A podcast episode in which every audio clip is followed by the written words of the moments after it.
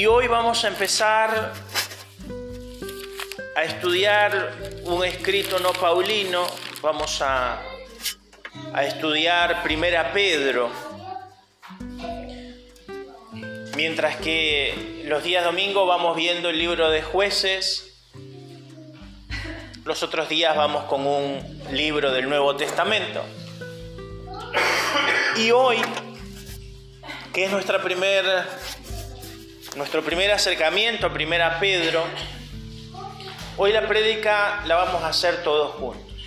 Hoy todos podemos participar de la prédica y la vamos a hacer todos juntos. A medida llegaba este día y quiero aclarar, solo por si alguien llegara a tener dudas de esto, hace dos semanas empecé a preparar este tiempo, así que no crean que, que hagamos la prédica juntos tiene que ver con que el pastor no hizo su tarea, sino con que creo que es importante que cada uno de nosotros podamos ir enriqueciéndonos en lo que vamos a hablar. Voy a leer solamente la primer parte del versículo 1 de Primera Pedro.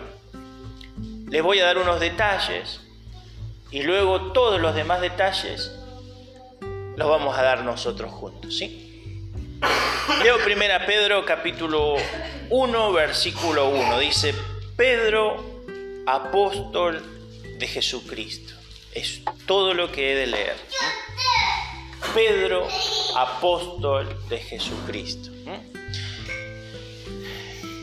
Para este estudio me voy a apoyar en este comentario que me parece muy bueno. La verdad que lo estoy disfrutando en, la lectura. Es de un español que es un genio, con la ayuda de Dios, escribe muy bien. El texto griego dice casi lo mismo que hemos leído, ¿no? Dice Petros, apóstolos, Jesús, Cristo, ¿no?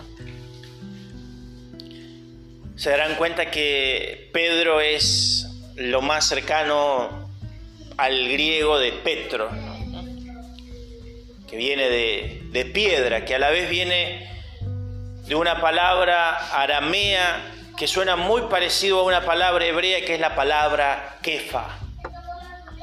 Kefa. Kefa significa roca. ¿eh? Roca, kefa. Ese es el nombre que Jesús le va a dar a este hombre que nosotros conocemos como Pedro. Cuando Jesús se encuentra con Pedro, Jesús es el que le cambia el nombre, le dice, ya no vas a ser más Pedro, Simón, ¿no? Ya no vas a ser más Pedro, que significa piedra, ahora vas a ser Kefa vas a ser una roca. Sí. De ahí viene esta palabra tan interesante, ¿no? Nosotros, cuando digo que vamos a hacer la prédica juntos es porque le voy a hacer algunas preguntas de las cuales espero que todos participen, si no les preguntaré por nombre. Pero es interesante, ¿por qué, por qué ver Pedro, no? No solamente porque está en la Biblia, me encantaría preguntarle si recuerdan algún versículo de Pedro, pero obviaré eso para que ustedes se lo respondan a ustedes solos. Pero Pedro va a escribir cosas muy interesantes en su primera y su segunda carta. Pedro va a hablar de la doctrina de la salvación. Pedro va a hablar de los falsos profetas que están en la iglesia. Pedro va a hablar de cómo debe vivir un creyente en relación con su familia, va a hablar de cómo deben comportarse las esposas, los esposos, los hijos, los padres. Pedro va a hablar cómo debemos vivir como ciudadanos en nuestro trato con las autoridades. Pedro va a hablar del arrebatamiento, de la segunda venida de Cristo y del juicio venidero, entre otros asuntos de los que habla primera y segunda de Pedro. Así que a pesar de que son cartas muy breves, de muy pocos capítulos, tiene una abundancia teológica impresionante, impresionante. Y la verdad es que vamos a ir muy despacio por Pedro, porque Pedro va a tocar asuntos que en algunos casos no son muy sencillos de explicar. Pedro va a hablar entre esos asuntos de algo llamado la presciencia de Dios, el preconocimiento de Dios, la elección de los creyentes por anticipado y otras cosas que son interesantes. Pedro va a escribir a los hermanos que son judíos, él los llama según el versículo 1 expatriados. La palabra griega para expatriado significa alguien que vive como extranjero, porque noten que él dice expatriados de la diáspora, lo cual casi parecería un sinónimo, porque la diáspora son los que han sido echados de su país, pero un expatriado también es alguien que se ha tenido que ir o lo han tenido que echar. Y Pablo le está escribiendo principalmente a judíos, aunque no únicamente a judíos, en una zona geográfica muy amplia. No él va a hablar con creyentes, dice, del Ponto, de Galacia, de Capadocia, de Bitinia, y toda esa zona de Asia, toda esa zona está en lo que se conocía en aquellos días como el Asia Menor, en lo que hoy es la actual Turquía. ¿Por qué menciono esto? Para mí al menos es muy significativo, porque Pedro escribe a iglesias de esta zona, repito, de la actual Turquía, Pablo ha hecho su ministerio en esa zona y Juan ha estado mucho tiempo ahí. Cuando Juan está en la isla de Padmos, que está en Grecia, la frontera con Turquía de ese lado, cuando el Señor va a hablar a la iglesia en su totalidad en Apocalipsis capítulo 2 y 3, se dirige a las siete iglesias que están en la zona de Asia Menor, que es la actual Turquía. ¿Qué quiere decir todo esto? ¿Por qué para mí es significativo? Porque Dios le habló a esas iglesias por medio de Pablo, les habló a esas iglesias por medio de Pedro, les habló a esas iglesias por medio de Juan. ¿Saben cuántos cristianos hay hoy en Turquía? No hay cristianos. No hay cristianos. Y cuando digo que no hay cristianos es, no hay cristianos de ningún tipo. Ni cristianos evangélicos, ni católicos. Hay una sola iglesia católica que queda de recuerdo donde no se hace misa porque no se puede ser cristiano en Turquía. ¿sí? No se hace misa, es un local que nunca derribaron, que desde el Vaticano piden poder volver a hacer en algún momento una misa, no hay cristianos, no hay, no hay cristianos, no hay una iglesia evangélica donde se pueda hacer culto, no hay. Hermanos, no importa cuánto Dios nos hable, ¿eh? si es que no queremos oír tarde o temprano, todo se cierra. Es el Señor, y esto lo digo como un dato extra, ¿no? Es el Señor el que le dice a, las iglesias del Apocalipsis, dice, arrepiéntete, si no yo iré y pelearé contigo, contra ti, contra la iglesia. Dice, y te quitaré tu candelabro. Un candelabro en la imagen del Apocalipsis es un templo físico, es una iglesia, una congregación. Y el Señor dice, mira, si no te arrepientes yo voy a ir y voy a quitar tu congregación de en medio de la zona de Asia Menor. La suma es sencilla. Nadie se arrepintió. Y el Señor una por una fue apagándolas, sacándolas, cerrándolas y se quedaron sin iglesia. Ahora quiero que piensen esto en un nivel mucho más global. Porque Europa, que fue la cuna, Medio Oriente primero, luego Europa, la cuna del cristianismo, hoy Europa, sus templos son discotecas, restaurantes, cualquier cosa. Estados Unidos, que fue el centro de envío de misioneros, tiene un cristianismo secular donde han quedado varias iglesias, pero ya no es lo que era antes.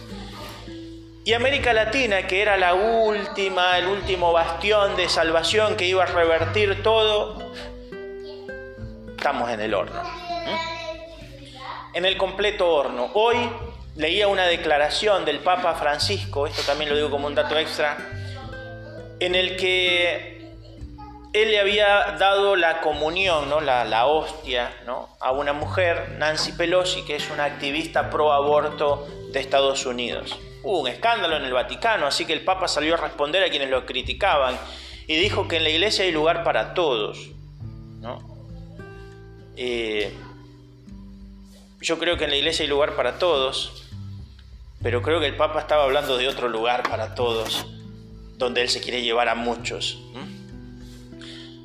De esto Pedro va a hablar, de corregir cosas, porque los días son malos, porque los días son peligrosos, porque hay mucho infiltrado. Algunas cuestiones que yo quiero decir y aquí los voy a dejar hablar porque quiero que charlemos este sermón. Creo que todos recordamos o debemos recordar algo o algo debemos saber de Pedro. Sea Pedro en su tiempo relatado en los evangelios, Pedro según Jesús, Pedro según Lucas en el libro de los Hechos, o Pedro según Pedro en primera, segunda Pedro. Y si no les alcanza la Biblia, tal vez hasta tradicionalmente me puedan hablar de Pedro. Hoy qué día estamos? 29. Eh, hoy la Iglesia Católica celebra, ¿qué se celebra hoy?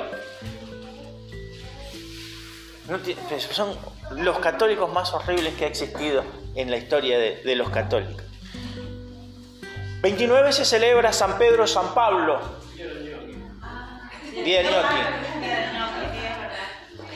San Pedro y San Pablo. Día de las fogatas. Día de la fogata. Eh, San Pedro y San Pablo.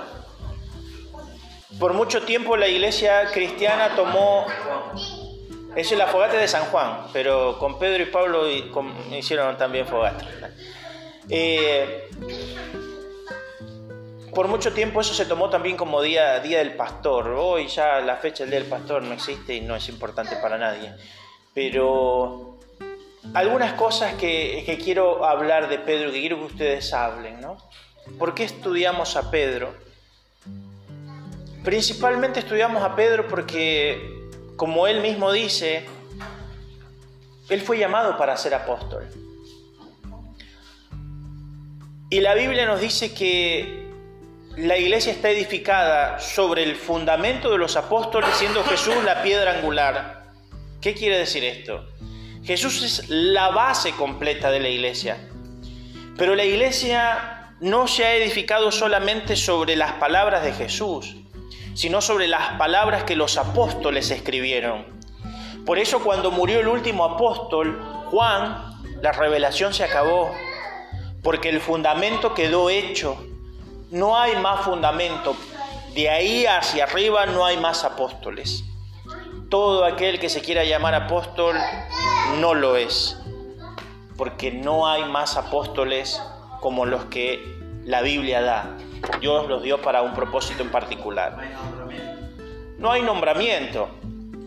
No cumplen ni siquiera las características de lo que era necesario para ser llamado apóstol. ¿Recuerdan a qué se dedicaba Pedro antes de que Jesús lo llamara? Pescador. ¿Y qué tipo de pescador era? ¿Con quién trabajaba? Con su hermano. ¿Quién era su hermano? No, Simón es Pedro. No. No. ¿Quién le predicó el Evangelio a Pedro? Era su hermano menor. ¿Cómo se llamaba? Ya hasta ahora tienen cero todos. No es, no es para que se callen, es para que hablen. Su hermano menor, que trabajaba con él, que era discípulo de Juan el Bautista, se llamaba Andrés. Andrés. ¿No aparecía en la novela? mal. Ah, no vimos. Andrés era discípulo de Juan el Bautista. Cuando Juan el Bautista ve a Jesús y dice, ahí el Cordero de Dios, Juan los manda a seguir a Jesús y ellos se transforman de discípulos de Juan el Bautista en discípulos de Jesús. Y Andrés viene y le dice a Pedro, ven conmigo que he encontrado al Mesías. Y es así como Pedro tiene su encuentro con Jesús. No crean que Jesús se le apareció en la barca como si nada, ya habían compartido cosas con Andrés y luego con la sanidad de su suegra, que es un hecho antes de la barca. ¿Sí? Obviamente si les digo que sanó a su suegra, Pedro era casado, de esto nos habla Pablo cuando él... Antes, sí, sí, antes de llamarlo al ministerio sanó a la suegra de Pedro. Sí, cronológicamente es el encuentro con, con Jesús por invitación de Andrés, luego la sanidad de la suegra y luego el llamamiento en la barca, ¿no? que ese es el llamamiento. Ya lo conocía, por eso le dice, Pedro, ¿puedo subir a tu barca? Si no, ¿de dónde se conoce? Se lo llama, Jesús lo llama Simón Barjonás. La palabra bar B de burro, a en, en griego significa hijo, hijo de Jonás. Jonás significa mensajero, mensajero. Simón Bar Jonás es interesante porque nosotros nos vamos a encontrar con un Pedro que él, ¿recuerdan cuando Pedro está en la casa de Simón el curtidor? Ya me estoy yendo al libro de Hechos, pero quiero que hablemos de Pedro. Olvídense del pasaje, vamos a hablar de todo lo que nos acordemos de Pedro en el tiempo que tenemos. Él está en la casa de un hombre llamado Simón el curtidor. Todavía, esto en la ciudad de Jope, todavía no han el Espíritu Santo todavía no ha venido sobre los no judíos, sobre los gentiles. El primero o los primeros que van a recibir el Espíritu Santo como gentiles son los que viven en la casa de Cornelio, que era un romano temeroso de Dios que hacía oraciones y daba ofrendas. Hechos capítulo 10. Dice que mientras Pedro estaba en la casa de Simón el curtidor, en la azotea, tuvo un éxtasis, una visión. En esa visión bajaba un lienzo con toda clase de animales, cuadrúpedos y reptiles, y una voz de pronto le dice, Pedro, levántate, mata y come. ¿Qué le dice Pedro? Dice, Señor, nunca he comido cosas inmundas. Nunca he comido cosas inmundas. Nunca ha entrado en mi boca nada inmundo. Quiero que piensen en esto porque esto habla mucho de Pedro. Nosotros empezamos con la historia de Juan el Bautista, su nacimiento, el Nuevo Testamento. Así empieza Mateo, el anuncio y el nacimiento de Juan el Bautista. Ahora, recuerden que entre el último profeta, fue Malaquías, y Juan el Bautista hubo 400 años en los cuales Dios no habló. 400 años donde Dios no levantó un profeta, donde no hubo nadie que hablase en el nombre del Dios Todopoderoso. Así que por 400 años ellos no tuvieron predicador a manera de profeta, nadie los amonestaba. Pero quiero que piensen en esto porque a pesar de que nadie les estaba diciendo cómo comportarse en la casa de Jonás, padre de Simón Pedro, se vivía un judaísmo a rajatabla. De tal manera que Pedro, siendo un hombre adulto, podía decir, nunca en mi vida entró nada inmundo en mi boca. Es decir, desde que soy un niño hasta ahora he vivido el judaísmo de una manera íntegra al menos en la parte ritual, ¿no? No comer nada inmundo. Eso lo tuvo que aprender de su padre. ¿Qué otra cosa se aprendía de los padres en aquellos días? El oficio, muy bien Mariano, el oficio. Quiere decir que si Pedro era pescador, su padre qué era? Pescador. Andrés y Pedro eran pescadores, eran ayudantes de su padre, Jonás. Trabajaban juntos y tenían, según la Biblia, trabajadores a su cargo, con lo cual no tenían una sola barcaza, probablemente tuviesen una empresa de pesca en aquellos días. Yo quiero que piensen en esto porque cómo se aparece Jesús en la vida de Pedro, ¿por qué es tan importante que estudiemos a Pedro? Yo quiero que nos volvamos a, impactar con la vida de este Simón Barjonás. Él es un hombre aproximadamente de unos 30 años, al igual que Jesús, que ha vivido su infancia viviendo como un judío recto, que ha crecido aprendiendo el oficio de su padre y el negocio les ha ido lo suficientemente bien como para ampliar el negocio. Ya no es Jonás llevando adelante sus hijos, sino que ahora sus hijos son sus socios, que contratan a otros, que tienen su empresa. Simón es un hombre casado, que vive con su mujer, con su suegra probablemente.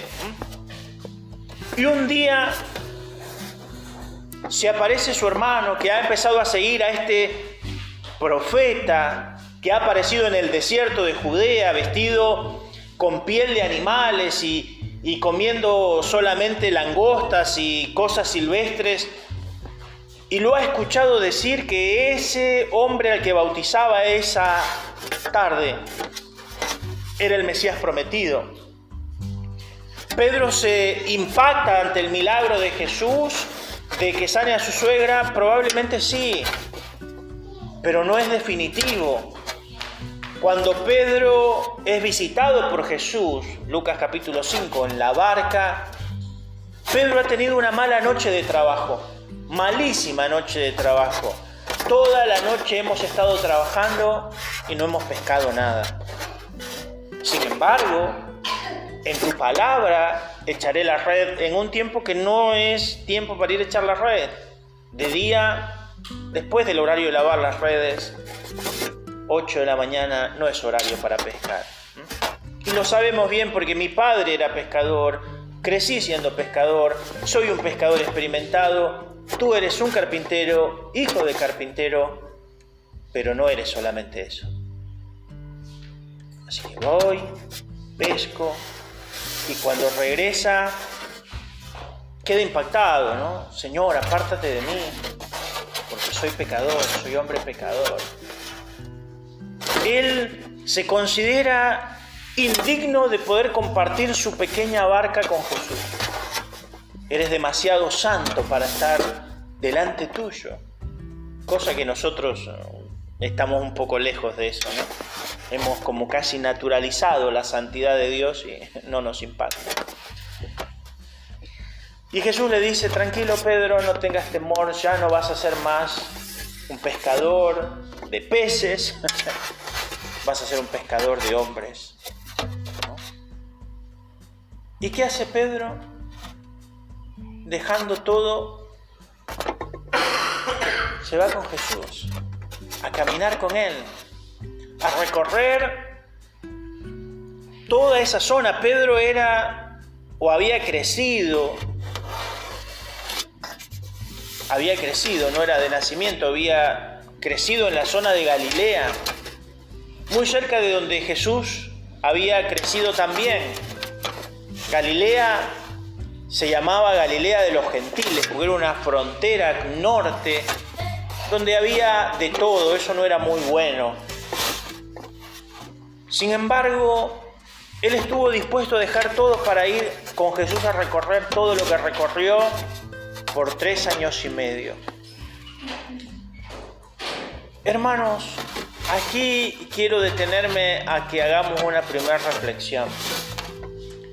Imagínense en este instante de sus vidas, en este mismo instante de sus vidas, con la edad que tienen, los proyectos que tiene, lo que ya han alcanzado, casados, con hijos, con trabajos estables. ¿Estarían ustedes dispuestos a dejar todo si Jesús los llamara? A vos te vamos a poner Pedro.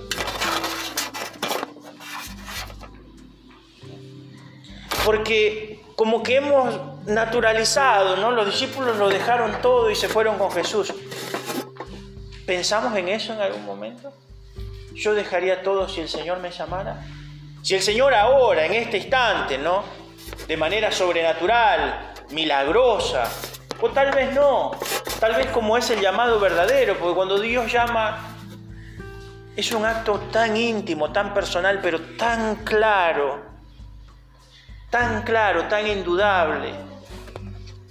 Mi llamado no fue como una profecía, no pasé de frente, delante del pastor y el pastor dijo, te tengo una palabra profética. Estaba yo en el living de casa, solo, orando por mi desayuno, después de haber estado en la mañana en el culto de oración que teníamos en la iglesia, nos juntábamos a orar a las 6 de la mañana, orábamos hasta las 9 de la mañana. A esa hora yo volví a casa, era un adolescente, así que tenía cierta libertad. Y volví a mi casa a desayunar a esa hora. Y mientras oraba por mi desayuno, seguí orando y seguí orando y seguí orando y seguí orando.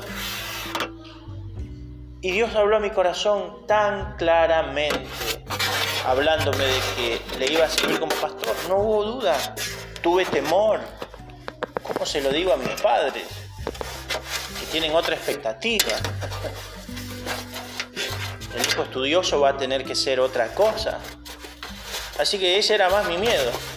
Yo tenía más miedo de ir y decirle a mi mamá, mira, el Señor puso en mi corazón que voy a servirle como pastor que otra cosa. Y dije, cuando le diga eso, me va a desheredar. Parece que Dios ya le había hablado el corazón a ella. Y han pasado 22 años de eso. Pero en serio les digo, naturalizamos a Pedro como uno más, pero él dejó su empresa familiar, a su padre, a su mujer, no sé si tuvo hijos, pero dejó todo. Y cuando digo dejó a su mujer, corrijo, ¿eh? no crean que la abandonó, porque nos dice el apóstol Pablo, 1 Corintios capítulo 11, ¿acaso yo no tengo derecho de llevar una hermana por mujer como la tiene Kefas? Es decir, después de tres años de caminar con Jesús, apenas él pudo, empezó a viajar con su mujer. Su mujer era su compañera de viaje para el ministerio. No es que, ay, me llamó el Señor y abandono a mi familia. Eso no lo hace el Señor, ¿sí? Que crea que ella hace eso, lo llamó otro Señor. Y no siempre fue fácil, hermanos el ministerio de Pedro. Pedro es sincero, una de las cosas que tiene Pedro es sincero. Pedro en algún momento le dice al Señor, y noten estas palabras de Pedro, ¿no? Señor, nosotros hemos dejado todo por ti, todo. Pedro no podía estar mintiendo porque Jesús miraba adentro del corazón, así que cuando Pedro le dijo eso, le estaba diciendo la verdad y Jesús asiente como que es cierto. Dice Pedro, no hay nadie que haya dejado por mí padre, madre, mujer, hijos, hermanos, hermanas, negocios, que no tenga mucho más ahora y más todavía en el reino venidero. Y Pedro vivió como vivió Pablo y como vivieron los otros apóstoles, una vida austera, murieron pobres y murieron en muchos casos de muertes muy crueles, muy cruentas. El único que según la tradición murió tranquilo fue Juan, que murió de viejo. Según la tradición dice que primero lo metieron en una olla de aceite hirviendo y no murió. Y luego ya murió de viejo. Que no crean que tampoco fue fácil. Pedro en un momento le dice a Jesús, ¿no? Y charlemos sobre esto, ¿no? Jesús le declara abiertamente, dice, muchachos, ahora voy a Jerusalén y voy a ir a morir. ¿no? Voy a llegar y los principales sacerdotes me van a juzgar, me van a condenar y voy a morir. Y Pedro lo toma aparte y ¿qué le dice Pedro? Jesús les está diciendo en medio de todos, están ahí los, los doce. Muchachos, vamos a Jerusalén que tengo que ir a morir. Dice, no vayas, que no te acontezca nada. Quiero que noten el contexto de esto, porque Jesús le ha preguntado, ¿quién dice la gente que soy yo?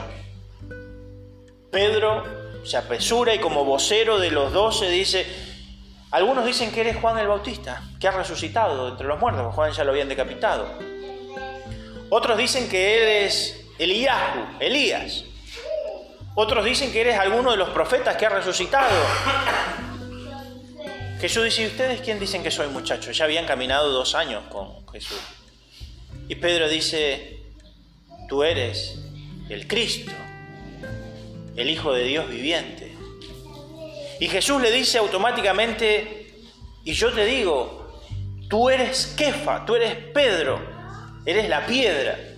Y sobre esta roca, no sobre ti, sobre esta roca, esto que acabas de decir, que yo soy el Cristo, esta roca, esto sólido, este fundamento, voy a edificar mi iglesia. Mi iglesia se va a edificar no en Moisés, no en el Antiguo Testamento, sino en esto que acabas de decir, que yo soy el Cristo.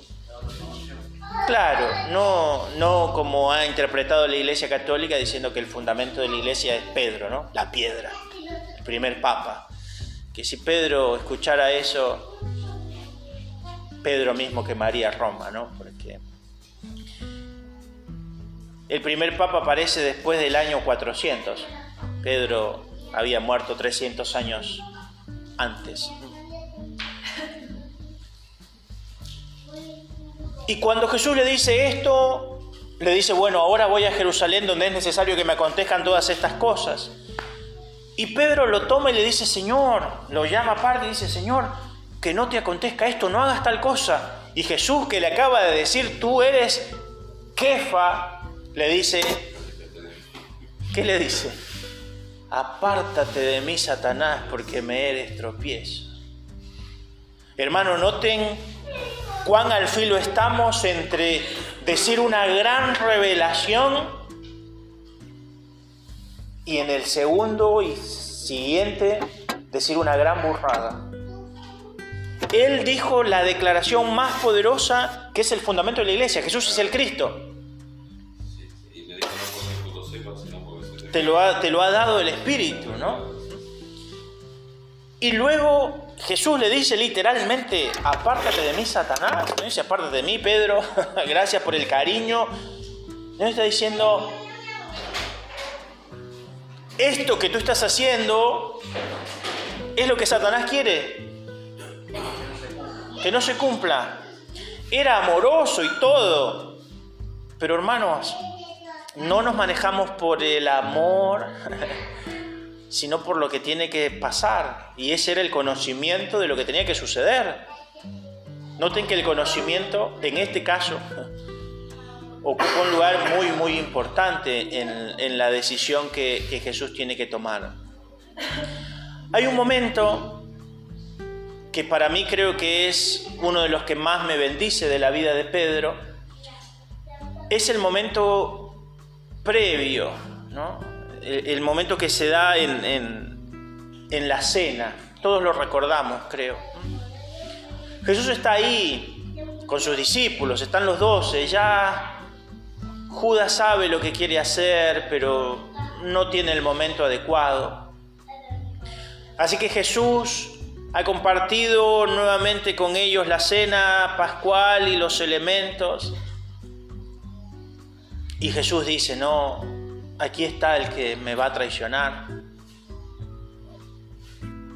Todos se escandalizan, seré yo, seré yo. Jesús le dice a Judas, lo que tienes que hacer, hazlo ya.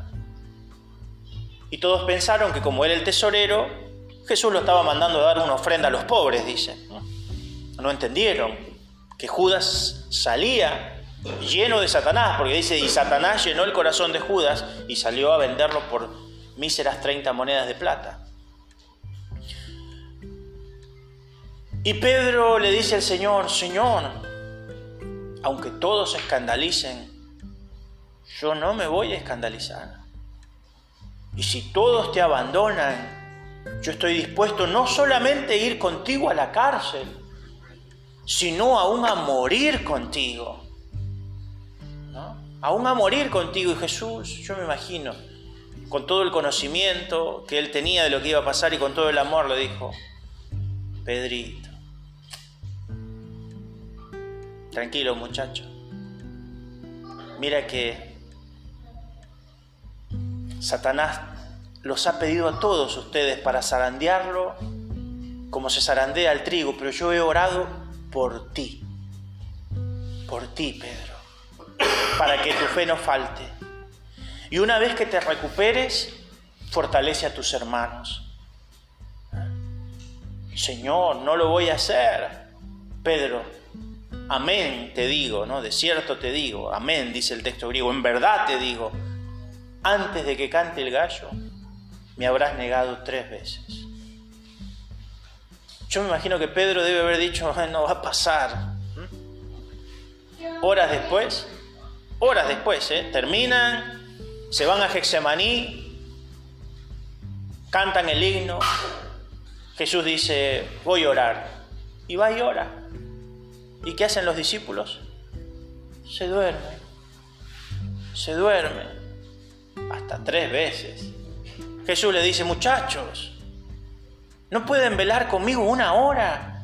Noten, ¿eh? este Pedro que es impresionante, es el más hermoso, creo yo, de los discípulos que hay, que le acaba de decir hace un ratito, voy a ir contigo hasta la cárcel, no puede orar con Jesús una hora. Y Jesús luego le dice, muchachos, oren para que no entren en tentación. Y cuando vuelve los encuentran nuevamente dormidos. Tengamos un poco de compasión de, los, de los discípulos, ¿sí? Era de noche, casi la madrugada. Así que si había sido un día movidito, probablemente estaban cansados. Quiero ser generoso y bondadoso con ellos. Pero como no han orado, la tentación ha venido sobre ellos. De tal manera que cuando el siervo del sumo sacerdote viene a tomar a Jesús, la tentación entra en el corazón de Pedro.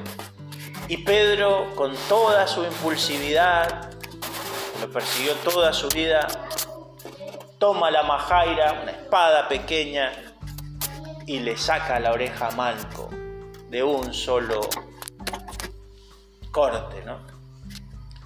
repito, pienso yo, si yo ahora, yo intentara cortarle la oreja a Mariano con un cuchillo, no se la saco. O le erro muy afuera o le erro muy adentro. Hay que pegarle para sacarle la oreja. Pedro le sacó la oreja de un solo tajo. ¿Mm? Jesús hace el milagro, cura a Malco, todos huyen y Pedro también. Pero a medida van avanzando, dice, Pedro le seguía de lejos. Y esto nos introduce en otro momento de tentación de Pedro, porque no hay nada más peligroso para el creyente que seguir de esta manera a Jesús. Era su momento, hubiera sido su momento, no el momento que Dios esperaba, porque el Señor ya sabía lo que iba a hacer con Pedro. Pedro no podía morir ahí, ni en otro momento hasta que Dios no lo permitiera. Pero Pedro había dicho que iba a ir preso y a morir por él, pero ahora él se está cuidando. No quiere que lo apresen. Y cuando está ahí en medio de la fogata y Jesús ha sido ya burlado, golpeado, escarnecido, y le dicen, este también estaba con él, él dice, no lo conozco. Y luego una mujer dice, ah, este estaba con él. No le conozco, mujer, no sé qué dices, estás loca. Y luego otro le dice, pero este tiene pinta de Galileo. Andaba con él y él dice la Biblia que con maldición dijo, no lo conozco. Lo cual es una blasfemia total. Y en ese instante cantó el gallo. Cuando Pedro ve eso, llora amargamente y toma una decisión equivocada, ¿no? Pasa la muerte de Jesús, él tiene mucho miedo, todos los discípulos tienen miedo, se esconden, Jesús se aparece a ellos y Jesús tiene que pasar tiempo con Pedro. Y se lo muestra desde el inicio, ¿eh? cuando aparecen las mujeres en la tumba. Jesús tiene un mensaje, dice, vayan a mis hermanos y a Pedro y díganle que los voy a ver en tal lugar. Podría haber dicho, díganle a mis discípulos solamente. Y a Pedro, que lo veo en tal lugar. Cuando, termino con esto, los dejo hablar. Cuando Jesús según nos narra Juan, se encuentra con los discípulos a la orilla del lago. Pedro está desvestido, se ha quitado la ropa para pescar. Cuando ve la fogata a la orilla, Pedro es el Señor. Y se tira al agua y nada, sale nadando, no hay tiempo para traer el bote ni nada, sale nadando y llega. Los otros vienen más tranquilos. Jesús estaba haciéndoles un pescadito ahí a las brasas. Dice, pongan un par de peces más. Desayunen muchachos. Y mientras que todos están desayunando, Jesús dice a Pedro, vamos a charlar. Camina conmigo, vamos a charlar. ¿Y qué le pregunta Jesús a Pedro? ¿Qué le pregunta? Diga.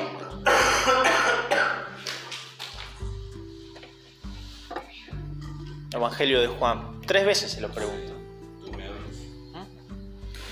El texto griego dice, Simón, hijo de Jonás, ¿tú me quieres? Utiliza la forma fileo. ¿Tú me quieres? Y Pedro le dice, sí Señor, yo te quiero. Cuida a mis corderos. Pedro no entiende nada. Siguen caminando y Jesús le vuelve a preguntar, Simón, hijo de Jonás, ¿tú me quieres? Pedro dice, sí, Señor, tú sabes que te quiero. Bueno, cuida a mis ovejas. Caminan un poco más y Jesús le dice, Simón, ¿tú me amas? Y Pedro se entristece de que ya no le haya preguntado si lo quiere, sino si lo ama. O sea, la forma ágape, si me amas profundamente, desinteresadamente, como Vicky va a amar a Belén por tirar su término.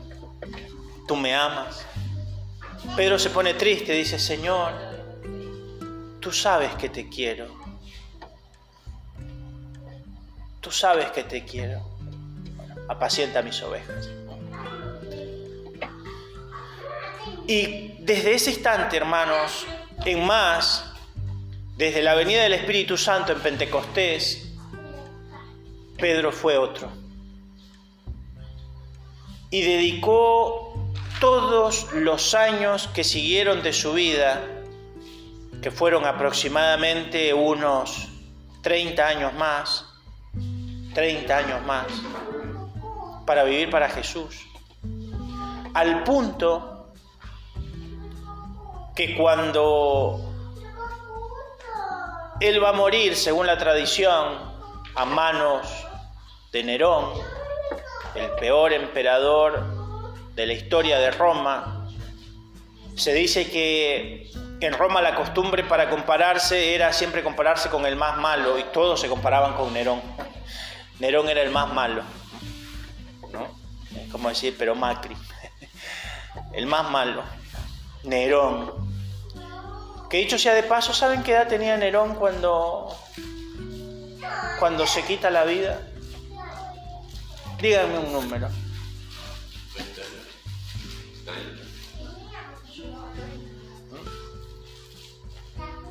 Nerón tenía 30 años.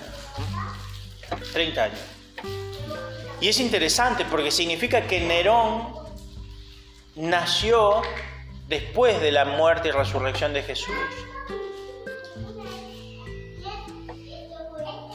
Y con 30 años, por 6 años, ¿no? porque él estuvo en el trono imperial 16 años, ¿eh?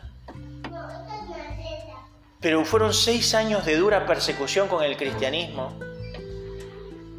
Después del incendio de Roma, él desató una persecución feroz y en esos años, un año después, murieron Pedro y Pablo. ¿Qué había en el corazón de ese muchacho? Yo tengo 20.000 razones, pero pienso, ¿qué hubiese sido si Nerón hubiese tenido el amor de su padre? ¿Qué hubiese sido si Nerón no hubiese crecido con Agripina, su madre, que solamente quería poder? Y creciendo con padrastros que no le hicieron bien. Si hubiese tenido una familia bien, ¿no? Ah, ¿Quién sabe? Pero cuando a Pedro le dicen que va a morir y que va a morir en una cruz, él dice, según la tradición, esto no nos parece esto en la Biblia, no soy digno de morir como mi Señor, pongan la cruz de cabeza. Y así murió. El todavía joven Pedro, un muchacho que tendría que 60, 65 años, joven, después de haber dedicado más de 30 años de servicio al Señor, tres años y medio de ministerio. Yo creo que ese hombre tiene algo para decirnos. Si vivió todo eso que vivió y sirvió 30 años y murió como murió, yo creo que es digno que leamos lo que el Espíritu Santo le dijo que nos dijera. Así que de este Pedro vamos a hablar desde el sábado, el sábado empezaremos versículo 1 y 2 y de ahí iremos avanzando. Así que... ¿Se puede con la restauración del